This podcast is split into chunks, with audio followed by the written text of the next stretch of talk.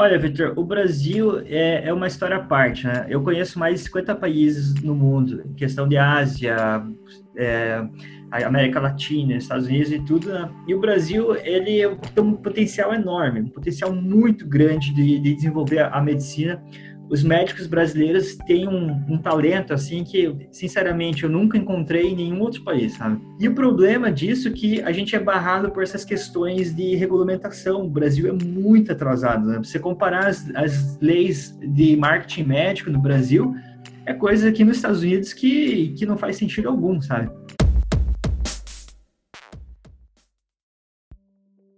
Olá, doutor, tudo bem? Seja muito bem-vindo ao episódio de número 35 do Médico Celebridade Cast. E nesse episódio eu entrevisto o dermatologista Dr. Lucas Fustinoni e já adianto, talvez seja a entrevista mais polêmica que você vai escutar aqui em todo o Médico Celebridade Cast nesses mais de 30 episódios. Polêmica por quê? Porque o Lucas ele é totalmente contra muitas das regras do CFM e ele vai expor isso para você. E essa é uma opinião dele, tá bom? E é sempre interessante a gente trazer essas divergências de ideia para que uns concordem, outros não. Então já lhe adianto que é uma entrevista polêmica. E o Lucas eu trouxe ele porque simplesmente ele é o dono do maior canal de tricologia do mundo no YouTube. Só para você ter uma ideia, ele tem mais de 30 milhões de visualizações por semana dos seus vídeos. Então é muita coisa o Lucas também já foi aluno do Médico Celebridade em 2014, então já, já foi o meu aluno há muito tempo e hoje ele reside nos Estados Unidos e tem uma linha de produto. Então vai ser interessante ver o que, que esse médico empreendedor e polêmico, até um certo sentido, tem para nos ensinar, tem para também nos fazer refletir e até mesmo você que é contra, tem para de alguma forma uh, deixar a sua opinião ainda mais contra a opinião dele. Então vamos lá para esse episódio número 35 com o Dr. Lucas Fustinoni. Bom, então, Lucas, seja muito bem-vindo aqui no Médico Celebridade Cast. Já te apresentei. Só que agora a gente em off conversou. Você me falou de um dado que eu fiquei boquiaberto. 136 milhões de visualizações por mês no seu canal no YouTube. E o seu canal no YouTube, além de tudo, é o maior canal de tricologia do mundo. Tanto é que, que isso é grande que hoje você tem, no, ao longo do caminho a gente vai contar a tua história aqui, tá? Mas você já tem uma empresa de produtos, é, então você não vive apenas de medicina, ou talvez nem vive mais de medicina. Você é um dos médicos que mais empreendem que eu conheço. Então vamos começar falando sobre isso. Canal no YouTube, que foi onde tudo começou. Até chegar nos 136 milhões, o que, que você fez nesse YouTube para chegar nisso, nesse tanto de visualizações e ser o maior canal de YouTube de tricologia do mundo? E aí, Vitor, tudo bem? Primeiramente, queria te agradecer aí, então, por estar aqui com você, né, compartilhando um pouquinho da minha jornada, que a gente começou meio que junto, né, Vitor? Lá em 2015, 2014, trocando ideia, conversando aí, né? E acho que a gente veio aqui seguindo um caminho meio paralelo e sempre juntos aí, né? Então, tudo começou com a questão do YouTube para levar para os pacientes. Então, pacientes que recebiam tratamento no consultório, e eu pensei em uma maneira de é, conectar o tratamento em casa, que eles tivessem acesso a, a, questão de informações sobre o tratamento, tirar dúvidas, por exemplo, a pessoa fazia um procedimento consultório e como que ela poderia tirar as dúvidas dela em casa, assistir os vídeos. E eu comecei a notar que pessoas do Brasil todo começaram a acessar esses vídeos que a princípio eram para os pacientes.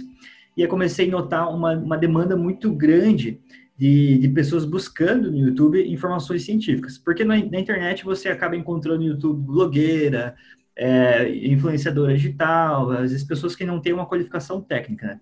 E aí que começou essa questão do YouTube, né? E acabou dando mais sucesso que imaginava. Ótimo. E olha só, você falou então que a nossa história se cruzava e tudo mais.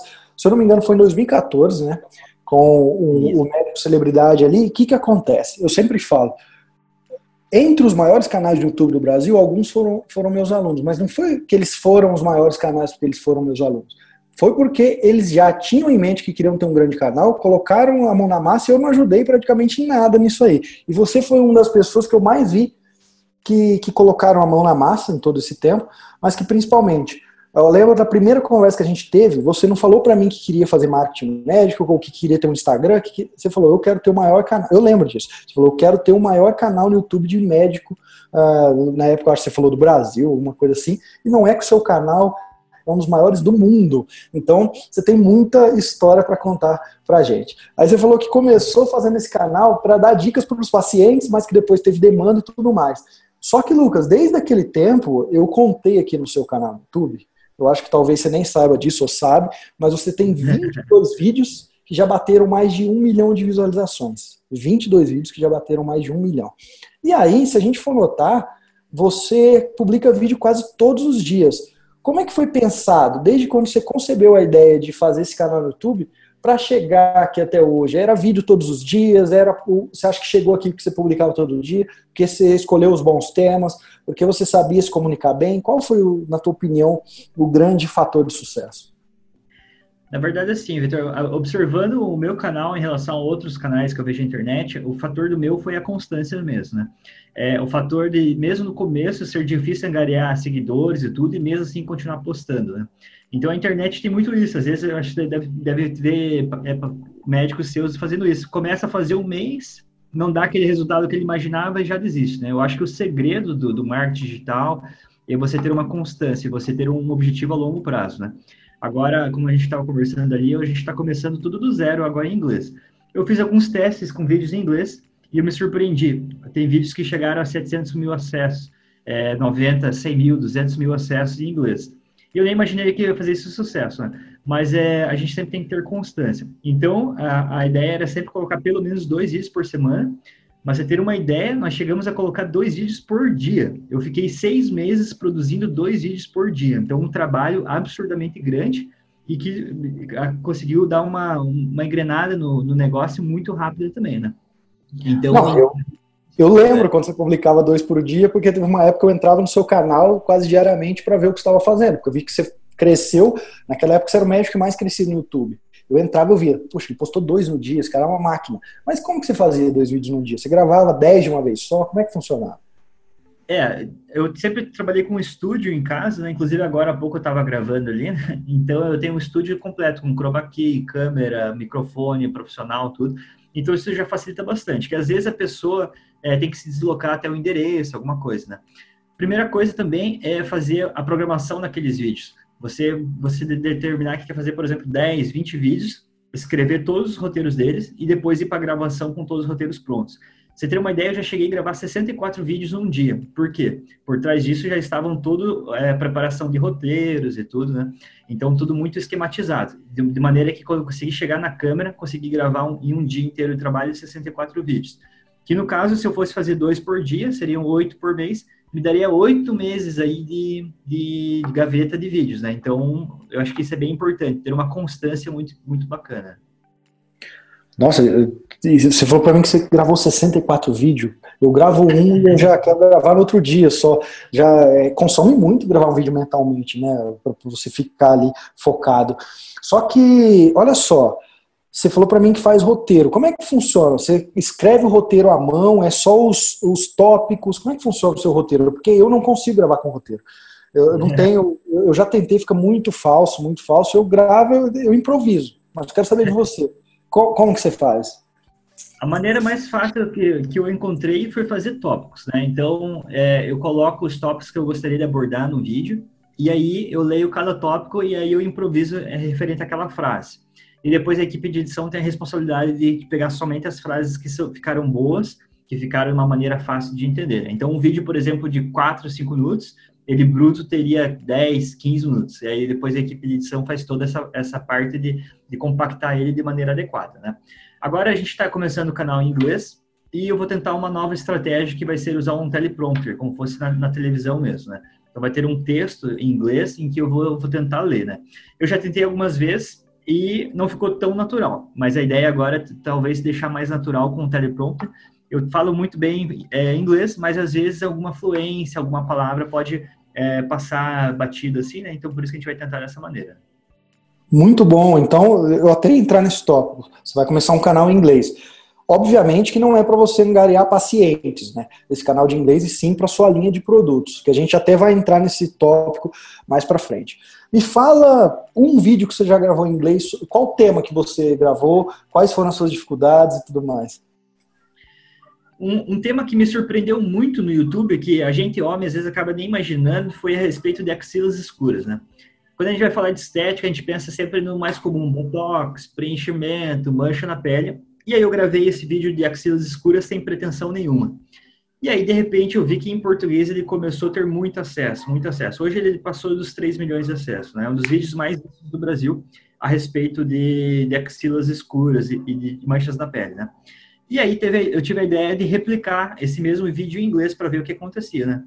E acontece que ele está batendo quase 800 mil acessos e virou um dos vídeos mais assistidos do canal em inglês, para ter uma ideia. Então, às vezes, a gente surpreende com algum tema, a gente acha que algum tema vai ser banal ou não vai ter muito acesso, e, no, no entanto, ele acaba é, repercutindo mais, né? Agora, como a gente já tem uma amostragem muito grande, são mais de 1.100, quase 1.200 vídeos no canal, agora a gente sabe exatamente qual que é a repercussão que cada vídeo tem e a gente consegue programar isso em inglês, qual que vai ser a repercussão, mais ou menos, qual que ele vai ter no, em outras línguas, né? É mesmo, então já é uma coisa que você consegue, você falou programar, mas você já consegue ter uma base de quanto mais ou menos vai ter de visualização, mesmo sendo uma língua é, que não é a nossa língua nativa e um canal novo. Olha que interessante, não sabia que funcionava assim. E vamos entrar agora, a gente já, já deu a carteirada, né? já falamos do seu canal, todo mundo já é. sabe que é um dos maiores canais que tem é, de, de, assuntos médicos, de tricologia o maior do mundo, do Brasil, de médico aí, tá no, no top 3, já por muito tempo já foi maior, está sempre ali, entra o maior, não é? é gigantesco esse teu poder. Vamos falar no começo, porque eu lembro que você não é que vivia de consultório, eu não sei se você sempre só viveu de consultório ou não, mas até alguns anos você tinha consultório, se eu não me engano, em Curitiba, tem em São Paulo também, depois você vai me corrigir tudo isso aqui. Qual, uhum. é, qual foi a demanda que você tinha no consultório? Seu consultório estava sempre lotado por conta desses vídeos? O YouTube realmente fez diferença pro consultório? Sim, sim, a gente tinha uma, uma procura muito grande, né? Tanto é que eu cheguei a atender em Florianópolis, Santa Catarina, algumas cidades, São Paulo. Então a procura é muito grande, né? Mas eu acredito, Vitor, que é, por incrível que pareça, o Instagram ele é uma ferramenta mais poderosa que o YouTube na questão de pacientes. Por quê? O YouTube a pessoa vai buscar mais como se fosse uma informação. E às vezes o Instagram, a pessoa está seguindo, ela desenvolve um contato mais direto. Então a gente já fez essa pesquisa, a gente observou que o YouTube gera autoridade, ele gera é, repercussão assim nacional, mas é, a gente observa que o Instagram ele tem mais é, repercussão em relação à consulta. A gente consegue angariar muito mais consulta pelo Instagram, angariava consulta quando era objetivo, né, do que pelo próprio YouTube. Não, entendi, mas olha só, talvez você vai me corrigir. Mas muitas das pessoas que te encontravam no YouTube, então ele era um canal de porta de entrada, né? A pessoa pesquisava a questão da axila, pesquisava, vamos pegar qualquer vídeo seu aqui, deixa eu bater o olho em um que seu canal tá aberto aqui. É. Questão de barba, como fazer barba crescer e tudo mais, a área da tricologia. E aí ela era a porta de entrada e era natural que depois ela vai procurar você no Instagram e é claro, depois desenvolve relacionamento, é o que eu sempre falo, encontrado é, a primeira pessoa precisa te encontrar, depois confiar, depois agendar. E onde que ela confia? No relacionamento, que é no Instagram e tudo mais. Você acha que faz sentido isso? Ela te encontrava no YouTube e ia para o Instagram? Ou o YouTube também ele não é tão forte para levar de uma mídia para outra, fazer o transmídia? O que eu percebi, assim, que pelo YouTube as pessoas veem com uma distância um pouco maior. Talvez pelos vídeos serem uma frequência menor, por ser mais assuntos técnicos, né? Ali no, no Instagram eu compartilho bastante da minha vida, dos meus estudos, das minhas viagens, então a pessoa acaba se sentindo, digamos, mais próxima. Então, acho que o YouTube ele acaba criando uma certa distância. Agora tem uma aba nova no YouTube, é, que é uma aba de comunidade, que é como fosse um Instagram dentro do próprio YouTube. Né? E a gente fez alguns testes e colocar alguns posts ali, e a repercussão é, é muito grande, né? Então, assim, a gente tem, tem posts assim, que, por exemplo, no Instagram dá 700 curtidas, no YouTube dá 2 mil curtidas, às vezes dá 4, 5 vezes mais, né? E a gente notou que essa ferramenta talvez possa ser uma maneira de, de aproximar a pessoa do, da gente, né? Então, acredito que seja assim mesmo. A pessoa segue um fluxo, como você falou, né? Vai do YouTube, depois vai do Instagram, vai conhecendo até agendar a consulta em si. Certo. E uma coisa que eu, não, que eu sempre, a gente sempre ali teve em contato, que eu não conseguia entender é o seguinte. Um dia eu vi você estava em Veneza. Aí é. passava um mês, você estava em Florianópolis atendendo, mas passava 15 dias, sua agenda estava aberta em São Paulo, só que depois você ia para Tóquio. Nem sei se você chegou para Tóquio, é para falar, meu, andava esse mundo aí. Como, como que era ser médico e estar a cada 20 dias em um local do mundo Eu, eu, lembro que você fez alguns fellows também, você fez alguns, alguns cursos com referências mundiais em cabelo, em barba e tudo mais. Depois você vai me corrigir se eu estiver errado, mas eu acho que você fez, se eu não me engano. E como que era ter uma agenda de médico e essa agenda tão louca e cada vez em alguns países? E como que era lidar com isso? Na verdade, assim, tudo começou desde a minha formação de médico, né? Em 2009, eu fazia faculdade de medicina aí no Brasil e tive a oportunidade de estudar na França. Então, fui para o hospital, para o maior hospital da Europa, em Paris. Então, já em 2009, quando eu estava no terceiro ano da faculdade de medicina, já começou esse relacionamento, então, com, com médicos e pessoas, assim, referências mundiais, né? Então, de certa forma, eu sempre me acostumei a estudar um período da faculdade na França, outro na Itália, e aí, eu, depois que eu me formei, fui, fui seguindo essa rotina, né? Então, sempre é, desenvolvendo esses trabalhos aí é, com outros médicos de outros países. Agora, aqui eu estou morando em Orlando, aqui nos Estados Unidos, e a minha equipe continua atendendo, continua seguindo o trabalho, né? Então, essa rotina, na verdade, já vem praticamente há mais de 10 anos que eu venho seguindo, né? Teve alguns períodos, como você falou, que eu ficava 20 dias no Brasil, depois estava na Itália, nos Estados Unidos, congresso no Japão, que foi uma correria, foi, foi bem difícil, né? Assim, pelo, pela correria, mas, mas ele já vem há muitos anos já, né? Mais de 10 anos que eu já estou, digamos, na estrada, sempre fazendo congressos, os maiores congressos do mundo, né? você ter uma ideia, hoje eu sou membro de todas as maiores sociedades de cabelo do mundo, né? Sociedade Internacional de Tricologia, Sociedade Mundial, Sociedade Europeia, Ucraniana, Argentina, todas que você possa imaginar aí, né? Olha só, você já deixou umas bolas quicando aqui, como a gente não combinou nada antes da entrevista, então é, é bom que, que você já me dá ideias do que perguntar. Então vamos lá, primeira coisa que eu quero te perguntar, você falou que frequenta os maiores congressos, que você faz parte ali das sociedades e tudo mais. Você desenvolveu o relacionamento ao longo do tempo com as maiores referências, talvez, ou com médicos que não são maiores referências, mas que de alguma forma desenvolvem algum trabalho que são seu, seus amigos hoje, os seus colegas, mas que são da Itália, do Japão e de coisas do tipo. E o que e como que é esse relacionamento com eles? Você acaba aprendendo alguma coisa nova para trazer para a medicina em si que você aplica? Como que é? Sim, com certeza. Na verdade, tudo anda muito junto, né? Por incrível que pareça, o mundo é muito pequeno. Você tem uma ideia, é, pela Sociedade Mundial de Tricologia só tem eu e mais um médico brasileiro. É, pela sociedade italiana, a mesma coisa, só tem eu mais um médico brasileiro. Então, nesse mundo da tricologia, é algo muito restrito. Então, você acaba conhecendo as mesmas pessoas. Você vai no Japão, você encontra as mesmas pessoas. Você vai na Itália, na Espanha, você encontra as mesmas pessoas. E isso acaba formando uma amizade, né? E uma coisa vai levando a outra, né? Um bom relacionamento com, os profissionais vai levando a outra. Por exemplo, esse sábado ou domingo eu coloquei no canal no YouTube uma entrevista com o presidente da Sociedade Internacional de Tricologistas, então, que é uma referência mundial, né? E, e, a gente, a gente conversando, a gente vê que a gente tem vários amigos em comum em várias partes do mundo. Então, apesar do mundo, apesar de ser muito grande, ao mesmo tempo ele é muito restrito, né? Então, acaba repetindo as pessoas, né? Então, acho que isso que é muito bacana. Uma amizade vai levando a outras aí. Por exemplo, aqui em Miami, eu sou amigo do médico que mais faz Botox nos Estados Unidos. Só para você ter uma ideia, Victor, do volume que é isso, somente o estado da Flórida, em que eu moro aqui, ele faz mais Botox que o Brasil inteiro. Já pensou uma população em torno de 20 milhões de habitantes, faz mais do que o Brasil aí com 230 milhões de habitantes, né? E esse meu, esse meu médico, por coincidência, ele era ele é amigo da maior especialista do mundo em cabelos, doutora Antonella Toschi, de Bologna, na Itália.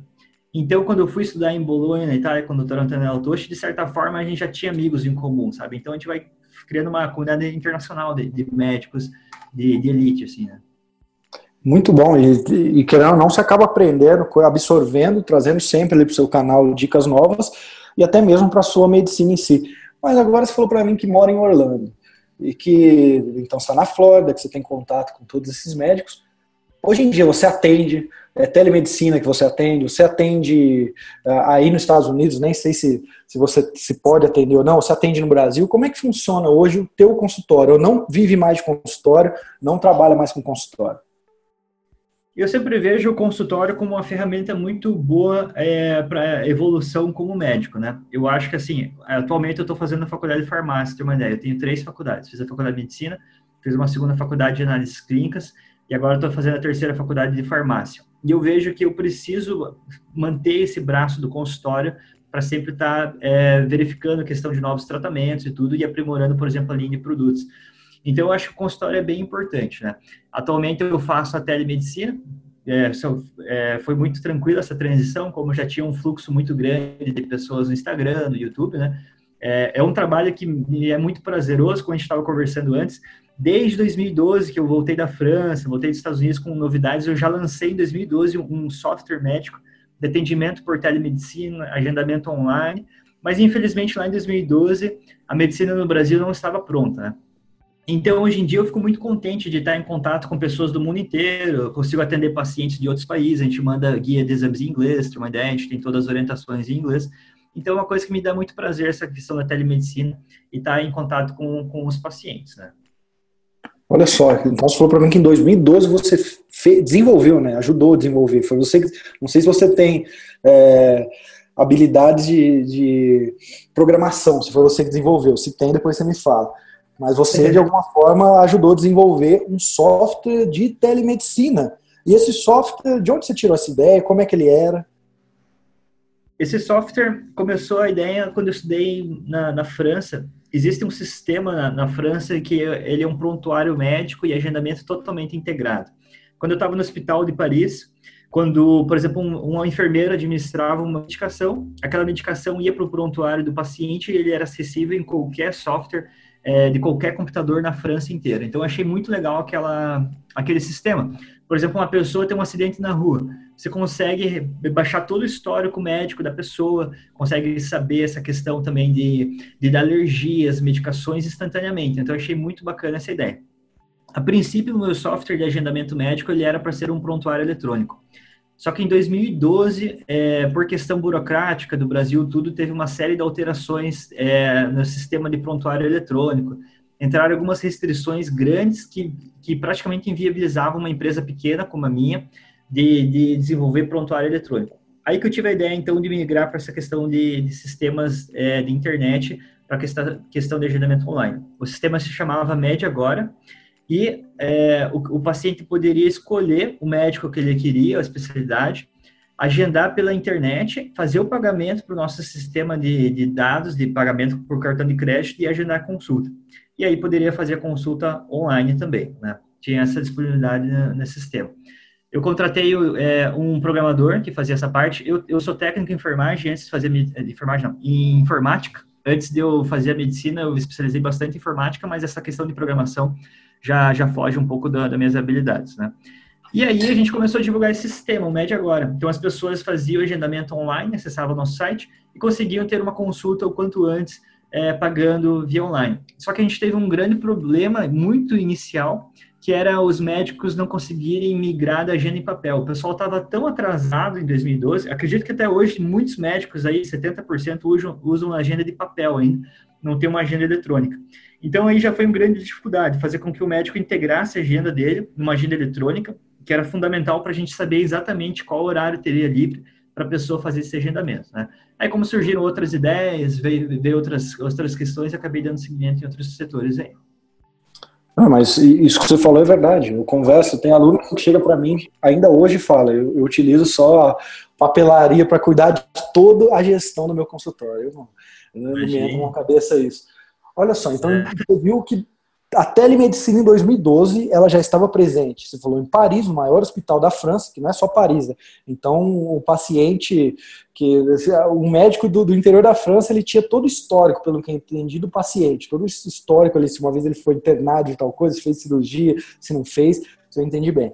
E, e aí, em 2012 você lançou e não teve tanta aderência. Só que nós estamos em 2020, oito anos depois, e o mercado, se a gente for pegar há uns três meses, eu sei que essa entrevista aqui é atemporal, pessoal, então quem está ouvindo vai falar, poxa, estou em 2023, não tem Covid aqui em 2023. Mas olha só, essa entrevista ela é atemporal, mas ela foi gravada em um momento. Ela foi gravada no momento que a gente está com surto aí de Covid, uma pandemia.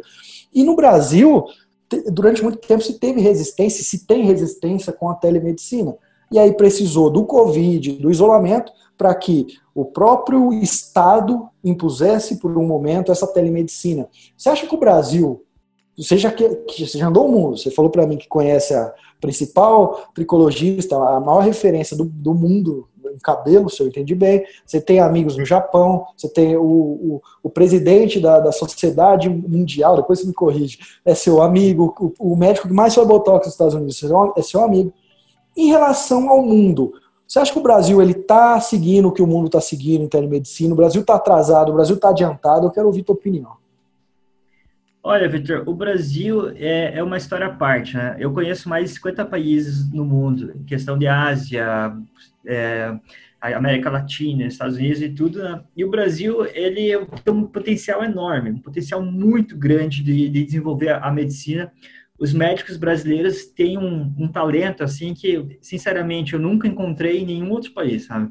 É, tenho amigos na Austrália que tem todo o sistema de saúde, dos melhores do mundo disponíveis, todas as melhores medicações, mas falta alguma coisa nos médicos fora do Brasil que eles não vão tão a fundo igual a gente, eles não têm tanta curiosidade, eles não têm tanta, é, digamos assim, até paixão pela medicina, né?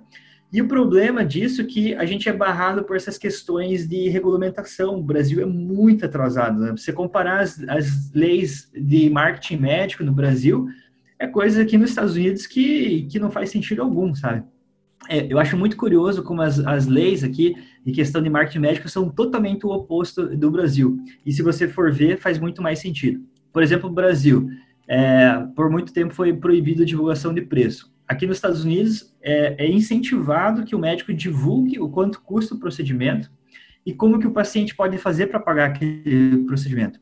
Aqui, o conselho de médicos daqui vê que é humilhante para o paciente marcar uma consulta, gastar o dinheiro da consulta, se deslocar para encontrar um médico e chegar lá não ter dinheiro para pagar o procedimento, ou então não ter condições de parcelar o procedimento. Então, eles acham que é de bom tom o paciente saber quanto custa aquele procedimento antes de se deslocar e pagar a consulta.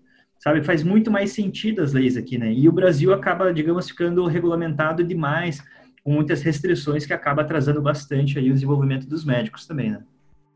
Pode, você pode falar mais sobre essas leis dos Estados Unidos, algumas delas, o que os médicos nos Estados Unidos fazem hoje, já que você vive aí e tem amigos médicos aí, você já está mais por dentro do que eu acho que 99% dos médicos brasileiros sobre o que pode fazer nos Estados Unidos ou não, e em comparação com as leis aqui no Brasil do CFM e tudo mais.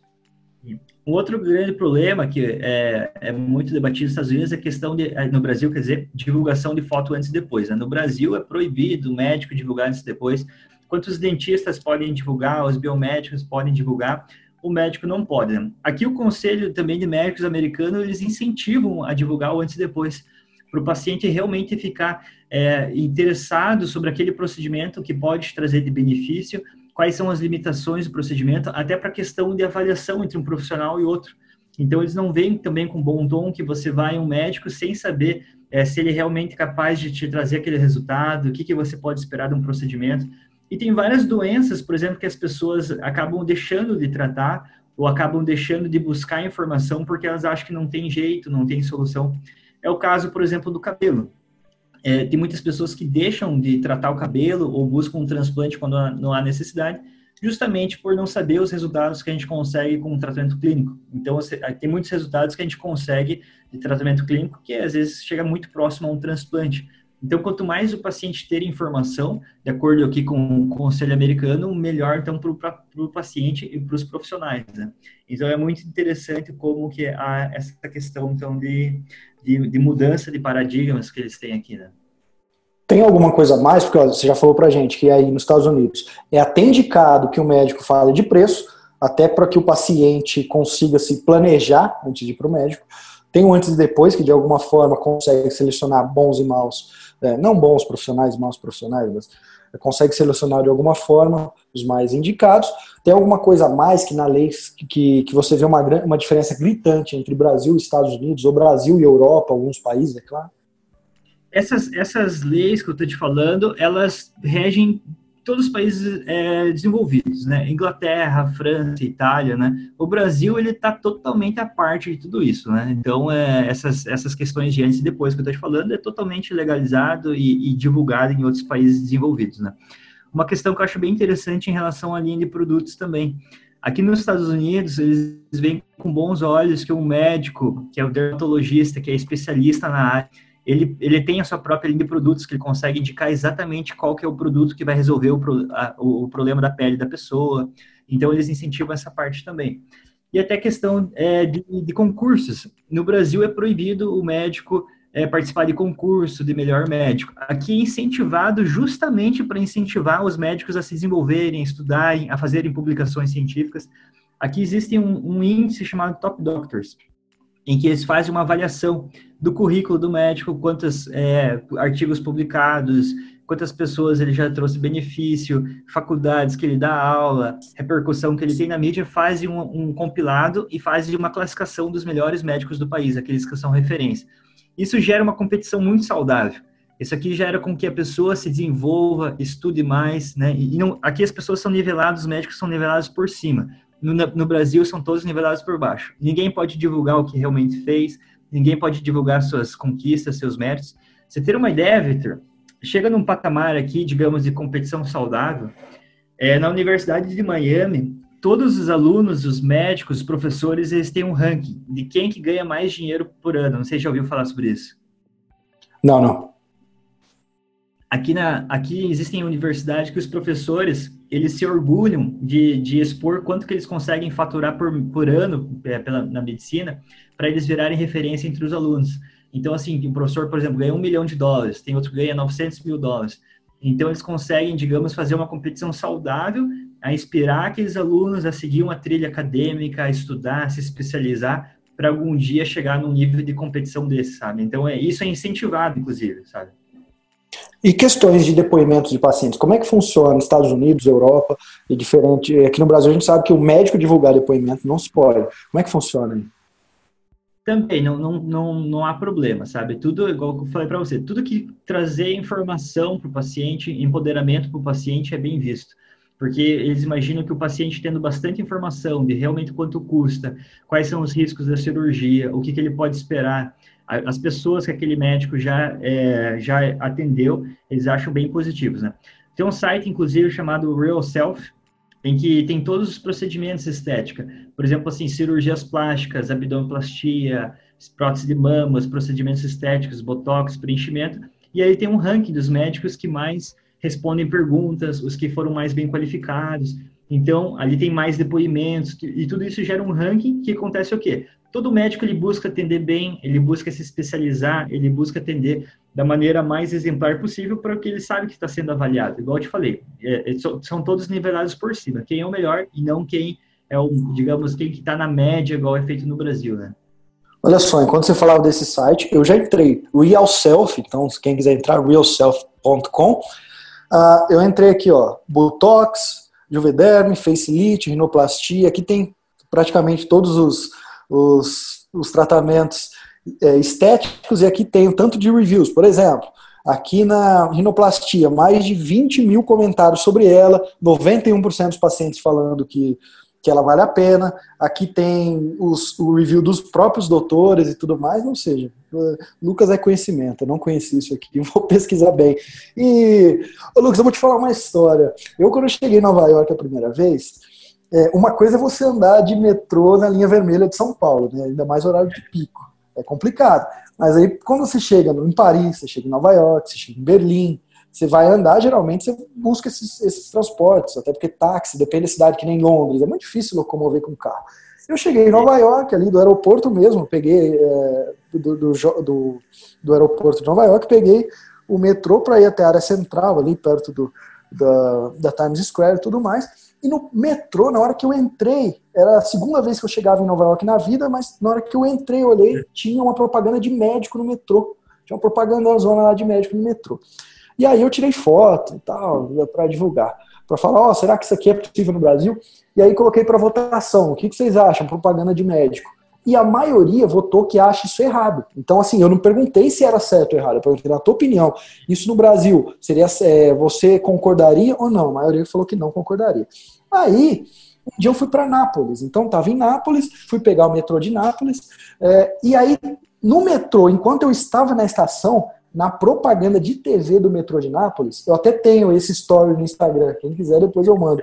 Eu vi pelo menos em 10 minutos três propagandas de médicos ali. Então, eu, a minha pergunta é a seguinte para você.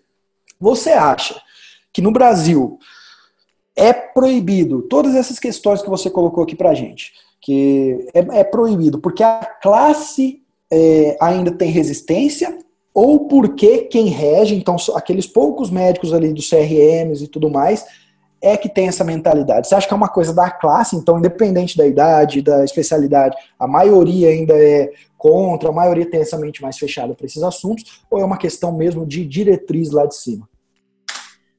Eu acredito que se fosse fazer uma enquete com os médicos jovens, os médicos que estão começando, que têm é, essa visão já nova de internet, com certeza acho que todos gostariam de ter mais liberdade, sabe? Isso não há nem que questionar. A gente vê pelos outros conselhos do Brasil, como eu citei. Conselho da odontologia está liberado foto antes e depois, pode fazer publicidade. Os outros conselhos também, né? Então a classe médica, infelizmente, tem essa classe dominante, que está há muitos anos, que acaba não tendo interesse, né? Então, acho que, infelizmente, tem essa parte aí também, né? Mas é o caminho mundial, né? Não é possível que todos os países desenvolvidos estejam errados e somente o Brasil estejam certos, né? Quanto mais o paciente ter acesso à informação, o poder de escolha é bom para todo mundo. Mais pessoas vão buscar procedimentos, mais pessoas vão fazer procedimentos, as pessoas vão ter mais ideia do que realmente podem esperar, né? Então, isso é bem importante.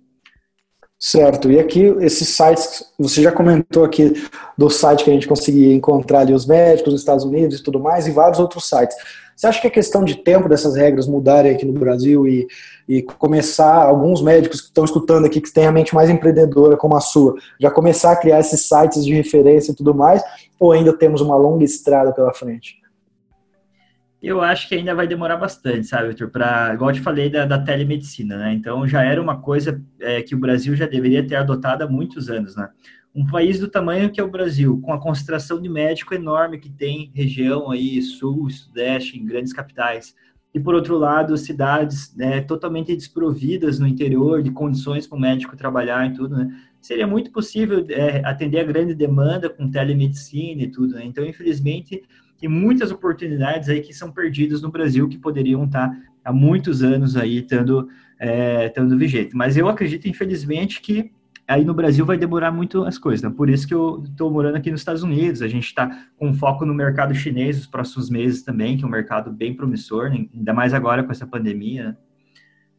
Caramba, cara, você vai falando para mim, eu achava que você tá num patamar, você já me fala outro, e agora tá difícil acompanhar. Antes, quando você só viajava cada 20 dias para um lugar do mundo, tava mais fácil. Então vocês já estão querendo entrar no mercado chinês. E tá, você falou para mim de linhas de produto.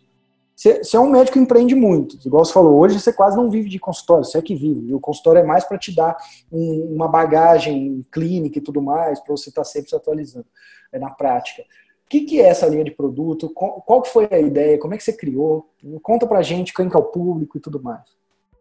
Essa linha de produto, é, eu, eu, tive ideia quando eu fui para Beverly Hills, que eu conheci os médicos que, conheci, que atendem as, as clientes, assim, que são as celebridades de Hollywood, Angelina Jolie, é, a Kim Kardashian, é, Tom Cruise, Brad Pitt, né? Então, eu tive um contato com esses médicos e eles têm a própria linha de produtos então, que são, são professores da Universidade da Califórnia e tudo, e juntaram toda essa expertise que eles tinham de tratamento de estético e criaram a própria linha de produtos com ativos que não existem. Por exemplo, as, a minha linha Eclair tem ativos que realmente você não encontra. A maior parte dos produtos são totalmente exclusivos, são uma formulação específica para a nossa, nossa versão, né?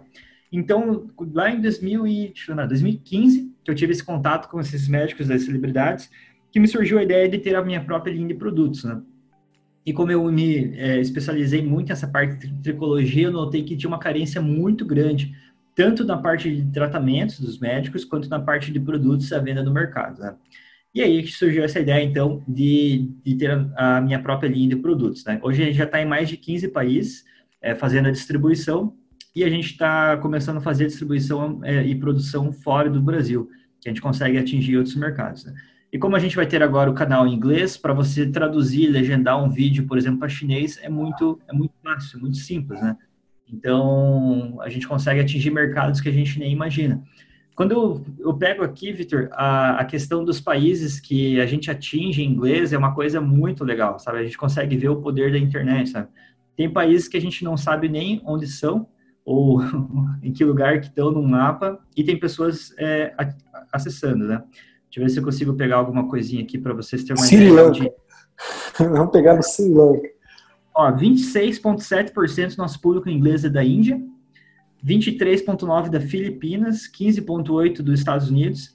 Aí vem Paquistão, vem Inglaterra, vem Bangladesh, nem imaginava, vem ali Dubai, Emirados Árabes, Nepal, Sri Lanka, Arábia Saudita, Nigéria, sabe? Ilhas Mauritos, que eu não sei onde Maurício, é. é. do lado da África do Sul, Ilhas Maurício. Gana, Egito, então a gente consegue atingir mercados que a gente nem imagina, né? Isso que os vídeos estão em inglês, depois que a gente conseguir legendar para a língua nativa, então a gente consegue trazer um, uma abrangência muito grande, né? Ô Lucas, você falou para mim então que você faz um vídeo em inglês e pessoas do Sri Lanka, Camboja, Nigéria te escutam. Tem, tem um, muito médico hoje em dia tem receio, fala, eu tenho receio da telemedicina porque daqui uns dias quem vai atender meus pacientes será um, um indiano que vai cobrar 5 dólares a hora, 5 dólares é, é muito, tá? 1 dólar a hora, e vai me tirar meu paciente. Então tem, eu já ouvi falar disso, não foi uma, não foi duas vezes não. E aí o vídeo ele chega em muitas pessoas assim, você acha que é inevitável essa abertura de fronteiras na medicina, na qual um médico na Argentina, mas que é ultra especialista em folículos, é, eu não sei a parte técnica da tricologia, tá? Mas que ele é ultra, depois vai me falar uma parte que alguém pode ser ultra especialista. Esse médico que é assim, um fenômeno na área, ele vai tomar mesmo o mercado daquele dermatologista no Brasil, daquele tricologista que não está bem preparado, ou isso é um devaneio? Você acha que no futuro faz sentido? Eu acho que com esse mundo cada vez mais conectado, né, eu acho que é muito importante o médico estar preparado para esse mundo digital que vai vir, né? Essa pandemia agora do coronavírus pode ser que seja somente a ponta do iceberg, né? Aqui nos Estados Unidos ainda não se sabe ao certo se ela vai ser sazonal, não se sabe ao certo se as pessoas que foram contaminadas vão desenvolver uma imunidade a longo prazo. Então isso deixa o alerta que o mundo vai ser diferente, né? A gente vai ter que aprender a conviver de maneiras diferentes, e isso coloca a medicina em xeque, que às vezes o, o fato da pessoa ter que marcar uma consulta, ligar para a secretária, agendar o convênio, pegar o carro, gastar com estacionamento e lá ter uma consulta, ela poderia, por exemplo, fazer remotamente. Isso acaba abrindo várias possibilidades para a pessoa consultar com, né, com, com pessoas ao redor do mundo todo, né? Então, eu acredito sim que vai ser um acesso bom. Eu vejo com bons olhos isso, eu vejo que o paciente vai ter acesso a profissionais que talvez ele nunca tivesse, talvez a um custo menor por não ter que ter deslocamento. Né? Quando eu estou no Brasil, cerca de 70, 60% dos pacientes não são do estado do Paraná, que é onde minha família vive. Então a pessoa gasta com passagem de avião, a pessoa gasta com hotel, gasta com Uber, com táxi. Se você for ver todo esse custo que pode ser encurtado as distâncias, né? Eu acho que é bem positivo e é uma mudança irreversível, com certeza. Certo. Você me falou então que muitos dos, seus, dos pacientes que chegam no seu consultório não são nem do Paraná, ou seja, tiveram que pegar avião, marcar um hotel, reservar um hotel, se preparar, talvez alugar um carro e tudo mais. E, e, e isso é constante com você. Eu até entrevistei na última semana, um episódio que já está no ar, um neurologista que ele conseguiu chegar nesse patamar e por conta do YouTube. O YouTube dele é muito grande, os pacientes do Brasil inteiro procuram ele. Ele falou, até hoje eu só não, só não atendi paciente do Maranhão, da Alagoas, da, da, do estado da Alagoas. Qual que é a tua é. sensação quando um paciente vem, por exemplo, da Bahia, vem até é, Curitiba, que você atende, vai até ali para te conhecer e passar em consulta com você? Descreve isso para mim. Tem, como você conseguiria explicar isso? Então, assim, Victor, eu vejo por dois pontos de vista. Por um lado, eu fico feliz, eu fico, digamos, é, honrado da pessoa ter se deslocado, por outro lado, eu fico chateado dela ter tido toda essa, esse empenho para ter gasto de tempo e de dinheiro, sabe? Por exemplo, assim, já tive uma paciente que veio do interior de Minas Gerais. Ela me contou que ela pegou um ônibus 12 horas até chegar em Belo Horizonte, depois um ônibus até São Paulo, depois um ônibus até Curitiba, pra, e estava juntando dinheiro para o tratamento há mais de um ano, sabe? Então, vejo que todo esse deslocamento está na hora da gente é, cortar pela raiz, a gente tentar resolver o máximo de coisas é, via internet, a gente se conectar é, mais ainda, né? É, com os pacientes aí para justamente atingir pessoas que a gente não queria, né? Não, não conseguiria, né? E eu vejo esse movimento que muitos médicos às vezes são contra, igual você falou, ah, o médico indiano e tudo, né? Isso me remete muito a, lá na primeira revolução industrial, quando as máquinas começaram a tomar conta da questão, então, do, das manufaturas, né? Era feito tudo manualmente e as máquinas começaram a tomar conta. Teve um movimento na Inglaterra chamado ludismo, em que os operários se juntavam e queriam quebrar as máquinas. E aquele movimento era totalmente, é, assim, infrutífero, né? Então, não adianta a gente, digamos, querer quebrar a tecnologia, a gente contra isso. A gente tem que justamente abraçar essa tecnologia, se preparar para o que vai vir por aí, né? Então, eu acho que os médicos, às vezes, que são, digamos, é, avessos a essas tecnologias, acham que vão perder paciente, é a mesma coisa daquele operário que queria quebrar a máquina, achando que quebrar a máquina do, do empregador ia ser a solução do problema, né? Na verdade, o problema era muito mais profundo ali, né? E toda crise traz muitas oportunidades. Né? Você tem uma ideia, Vitor? Com essa questão de coronavírus, as pessoas estão mais em casa. E as pessoas estando mais em casa, elas ficam mais na internet.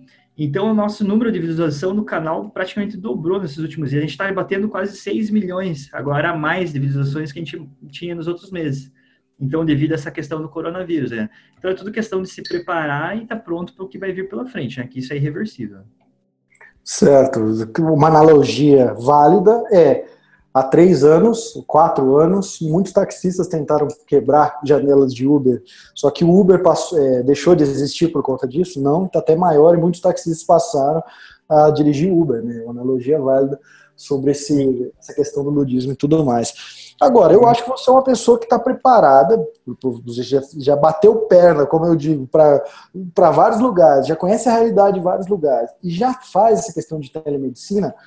Quem está escutando a gente talvez nunca tentou, talvez ache errado, talvez ache certo. Eu não estou aqui num, num, ponto de julgador, é o que eu sempre falo. Eu trago meu entrevistado aqui porque eu gosto de extrair o máximo do cérebro dele. Eu acho que todo mundo aqui é esclarecido o suficiente para entender isso. Então vai ter gente que tem resistência, lógico, mas tem gente que quer aprender quer fazer. Eu acho que você é uma pessoa adequada, sim, pelo que você me falou. Você, não me convenceu disso é, antes, você me convenceu agora nesse bate-papo. A falar sobre telemedicina. Quem está escutando aqui a gente, dicas práticas, você tem algumas para dar? Por onde começar? Como que, que iniciar essa, essa jornada que é nova para todo mundo?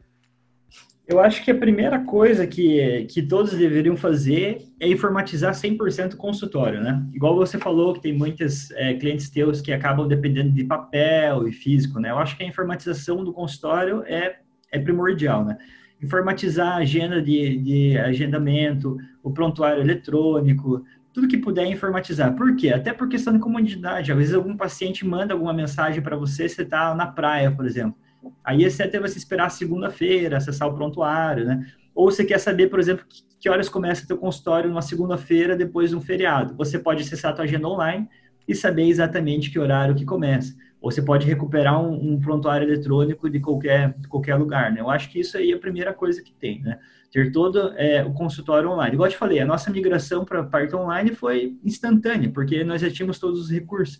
Prontuário eletrônico, agendamento eletrônico, já tinha o site, já tinha a landing page, captação de leads, já tinha as redes sociais, só foi uma questão de, de ligar essas estratégias, né? Mas eu acho que a primeira coisa, gente, é, é quebrar um pouco desse paradigma do, do físico e informatizar tudo que for possível, né? Então, acho que esse é o primeiro passo aí. Certo. E aí, depois desse primeiro passo, é simplesmente começar a oferecer essas consultas para onde você pensa assim, você, Lucas, está começando. Onde você começaria a oferecer? Qual tipo de consulta você faria? Tem muita gente que, por exemplo, até esses dias eu estava conversando com o ortopedista, ele falou, mas não tem como eu, eu fazer uma consulta online. Tudo bem, mas talvez num pós-consulta, numa segunda consulta, para você orientar a cirurgia, ou até aquela consulta inicial para você explicar simplesmente a orientação, né? É, como que você, quais hospitais que eu faço a cirurgia, a questão de anestesia, como é que funciona, como que é o pós, como é que é o pré, ou seja, essa orientação é possível para praticamente todas as especialidades. Se você fosse começar agora, você pensaria em divulgar em quais canais, de qual, qual tipo de mensagem, para quem, eu acho que o mais importante é, da internet é você pensar em primeiro dar, depois de querer é, e depois querer algum retorno com isso, né? Foi o que eu fiz. Eu fiquei aí seis anos gravando vídeo, basicamente por informação, sem querer, sem ter intenção de capturar pacientes ou então de vender produtos, simplesmente pelo fato de, de criar informação, né? E isso gerou uma credibilidade muito grande e hoje em dia eu colho os frutos de, disso que eu, que eu criei, né? Acho que o, o médico que vai entrar nessa parte digital, ele tem que estar muito mais focado em, em ver a, a função social que ele tem, igual você falou, seja um ortopedista, seja aí uma área específica da medicina, que com certeza tem muito para contribuir. e aí ele contribuindo é, de maneira voluntária, é, fornecendo conhecimentos, empoderando o paciente a respeito dos tratamentos que ele faz, naturalmente isso vai acontecer, né? Então eu vejo isso com muito bons olhos, a pessoa fornecer conhecimento igual você falava lá, né? Desde que a gente começou junto aí, né? Fornecer conteúdo, virar referência naquela área, sem interesse, né? Assim, de, de justamente somente é, capturar contatos de pacientes, mas sim oferecer informação gratuita de qualidade. Muito bom. E olha só, quando você falava aqui, eu lembrei o seguinte: na última semana eu fiz uma aula ao vivo com os alunos do Médico Celebridade da última turma, e a maioria ali reclamou, porque está em começo, né? Ah, eu estou divulgando a telemedicina e ninguém está agendando, eu estou divulgando e ninguém está agendando. E teve uma dermato que ela falou o seguinte: Nossa, eu, como eu faço ali minhas lives, todos, lives não, meus stories todos os dias no Instagram, passou que eu comecei a fazer telemedicina, mesmo na dermatologia, que é complicado. Eu comecei a atender pacientes de outros estados que falaram: Nossa, doutora, eu só estava esperando você começar a atender telemedicina. Mas antes ela criou o quê? Um relacionamento, criou uma autoridade com essas pessoas. E a metade da turma ali não estava entendendo que não é oferecer a telemedicina, por si só. É as pessoas primeiro eh, confiarem em mim, esses pacientes confiam em mim, para depois procurar. Então, acho que o que você explicou casou muito bem. E a gente, pô, já falamos da sua vida, já falamos de canal no YouTube, já falamos de muita coisa. Vamos falar aqui, finalizar mais ou menos esse bate-papo, falar um pouco de marketing, sobre algumas dicas que você tem para dar. Você já está nessa área há muito tempo, já está aplicando marketing há muito tempo, colhendo os frutos hoje. Eu acho que a dica principal você já até passou, que é plante para depois colher no futuro. Não tenha ansiedade. Todo mundo acha que, ah, eu vou. Ai, Vitor, eu acabei de fazer meu Instagram, postei um vídeo e nenhum paciente agendou. Calma, não é por aí. Né? Mas, além disso, coisas mais técnicas, dicas de alguma, de alguma coisa. É, cê, vamos falar de Marte um pouco agora nessa parte final. Você tem algumas dicas para dar para seus colegas que estão ouvindo aqui? Eu acho que o mais importante é não ter medo de você entregar o ouro, digamos assim, sabe? O conhecimento que eu passo no YouTube, que eu passo nos posts, é um conhecimento de ponta. Eu trago as últimas novidades, os maiores congressos mundiais, congresso no Japão, congresso na Espanha, nos Estados Unidos, e eu, e eu entrego isso para quem quer ler com muita boa vontade, sabe? Eu percebo que no Brasil os médicos eles são muito restritos, eles são muito medrosos. Aqui, no, aqui fora do Brasil, é muito comum o médico é, apreciar a contribuição do outro, contribuir de maneira é, igual também, e todo mundo cresce junto. Então, acho que isso é bem importante. Às vezes tem pessoas que falam, ah, não vou, não vou por exemplo, compartilhar o meu conhecimento, eu vou, vou guardar isso aqui para mim, porque senão vão virar concorrente. Na verdade, é justamente o oposto. Né? Quanto mais pessoas você ter ao redor de você que, que te admiram, que te respeitam, inclusive o paciente vê isso também, né? Então, tem muitos médicos que pedem para fazer fellow comigo, ou querem vir aqui para os Estados Unidos aprender comigo, e o paciente acaba sabendo de, dessa parte também. Então, ele se sente muito confiante, se sente muito seguro do, do que ele está fazendo, né? E às vezes o médico fica lá, ele tem um conhecimento específico de uma área e ele guarda só para si. E acaba que né, conhecimento que você não cultiva, ele acaba morrendo, né? Então, acho que o mais importante é isso, não ter o medo de, de expor realmente, de compartilhar o que você aprendeu tudo que eu trago de novidades nos congressos, teve congresso, por exemplo, que eu fui, que tinha eu e mais um, um brasileiro, quando tinha dois brasileiros. Eu cheguei em casa, escrevi meus roteiros, coloquei os vídeos no YouTube, com o maior prazer de compartilhar coisas ali com quem, quem não pôde ir. Um conhecimento muito bom para o público leigo e para médicos também, que, né, que não são da área, tudo. Então, acho que isso é bem importante também. Né? Olha só, eu te fiz uma pergunta, você, me responde, você não me deu 10 dicas, você, me, você deu uma resposta só. E essa resposta, se eu fosse o, o, doutor que está ouvindo aqui do outro lado, se eu fosse você que está ouvindo esse podcast, eu anotaria Eu anotaria porque ela é muito profunda. Parece que não, parece que é uma coisa banal, mas ela é muito profunda. Eu até lembro de um caso de um endócrino aí de São Paulo, que ele começou a gravar vídeos igual você faz. Ele ia num congresso, ele, ele lia um artigo, um artigo bem referenciado, né? Um artigo bem referenciado.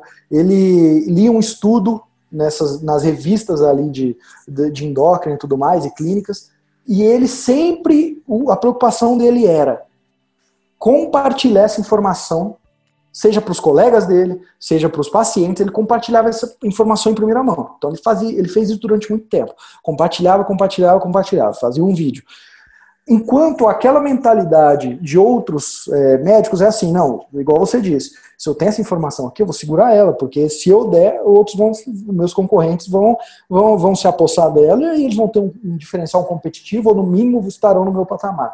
Já esse endocrinologista fazia isso. O que, que acontecia? É. outros endócrinos e outros clínicos, de outra, até psiquiatras, começaram a assistir os vídeos dele e logo falaram, nossa, ele sempre está falando coisa que eu não imaginava. Começaram a referenciar ele e indicar.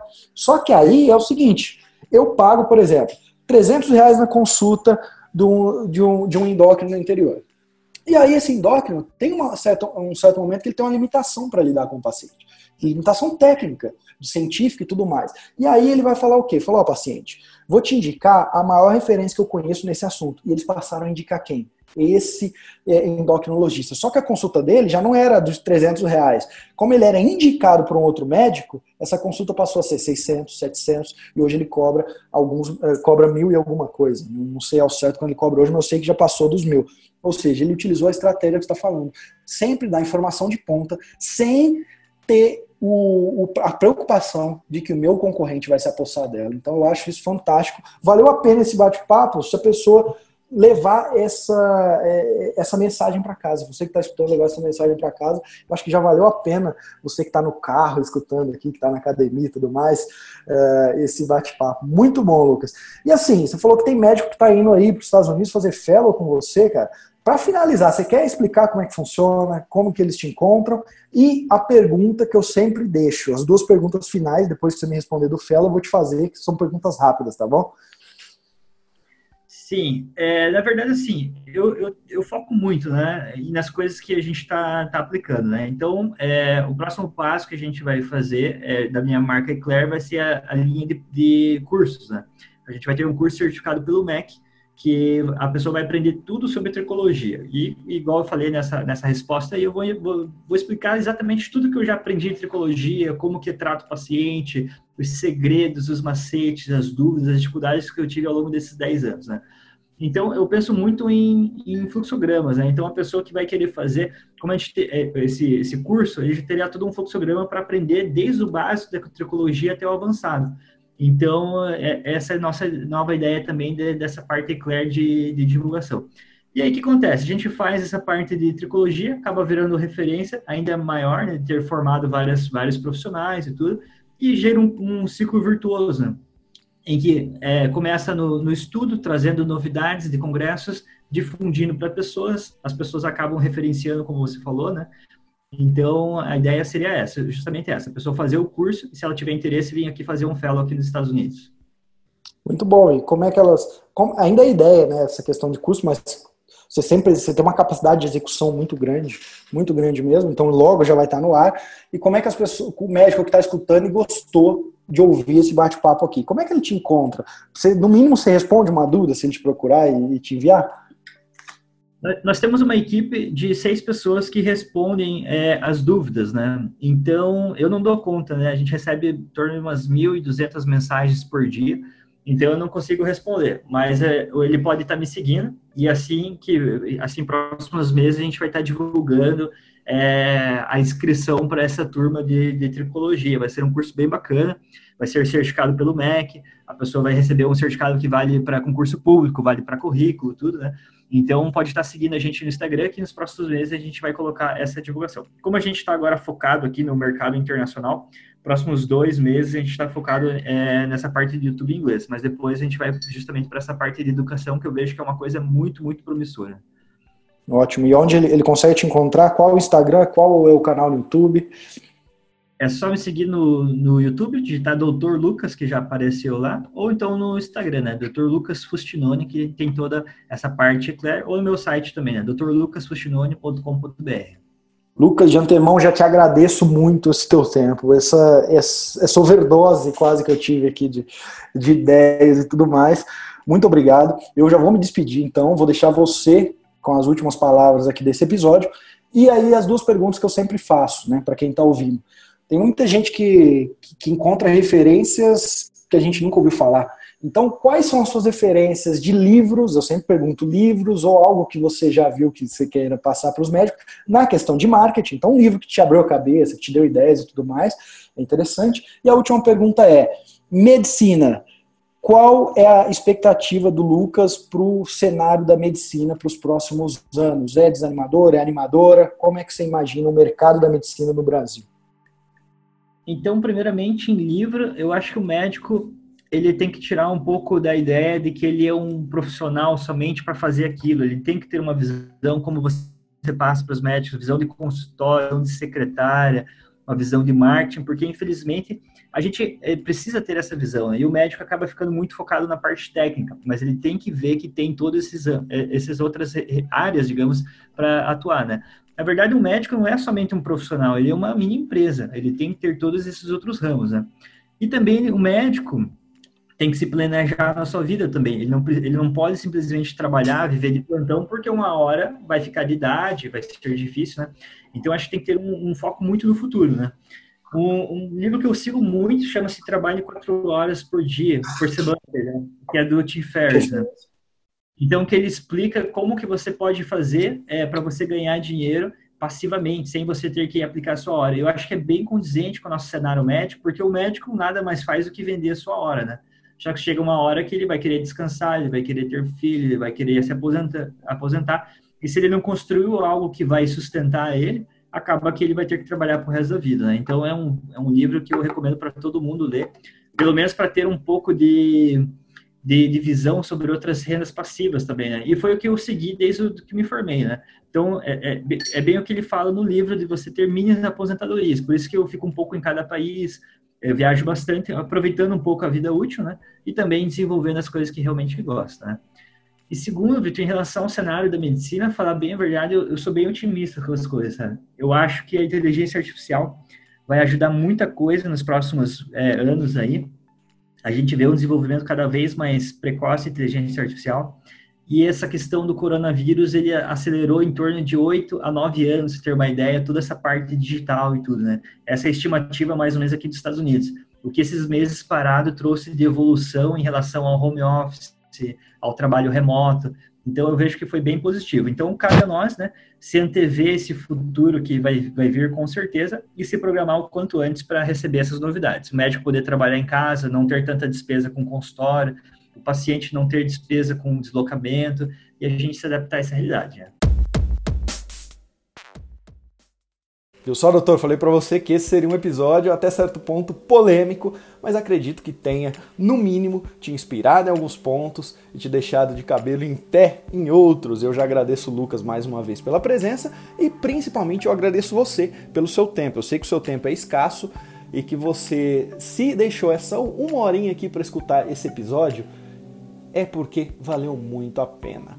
Então, meu, muito obrigado. Se você quiser saber mais sobre o meu trabalho, acesse www.vitorjaci.com.br ou no Instagram vitorjaci, que lá você vai encontrar muito dos meus cursos, muito conteúdo gratuito também. Eu gravo muitos vídeos, muitos artigos que vão te ajudar. E além de tudo, te espero um dia no curso online Médico Celebridade, o curso mais completo de marketing médico do Brasil. A quase uma década. Então, muito obrigado, doutor, e até o próximo episódio do Médico Celebridade Cast.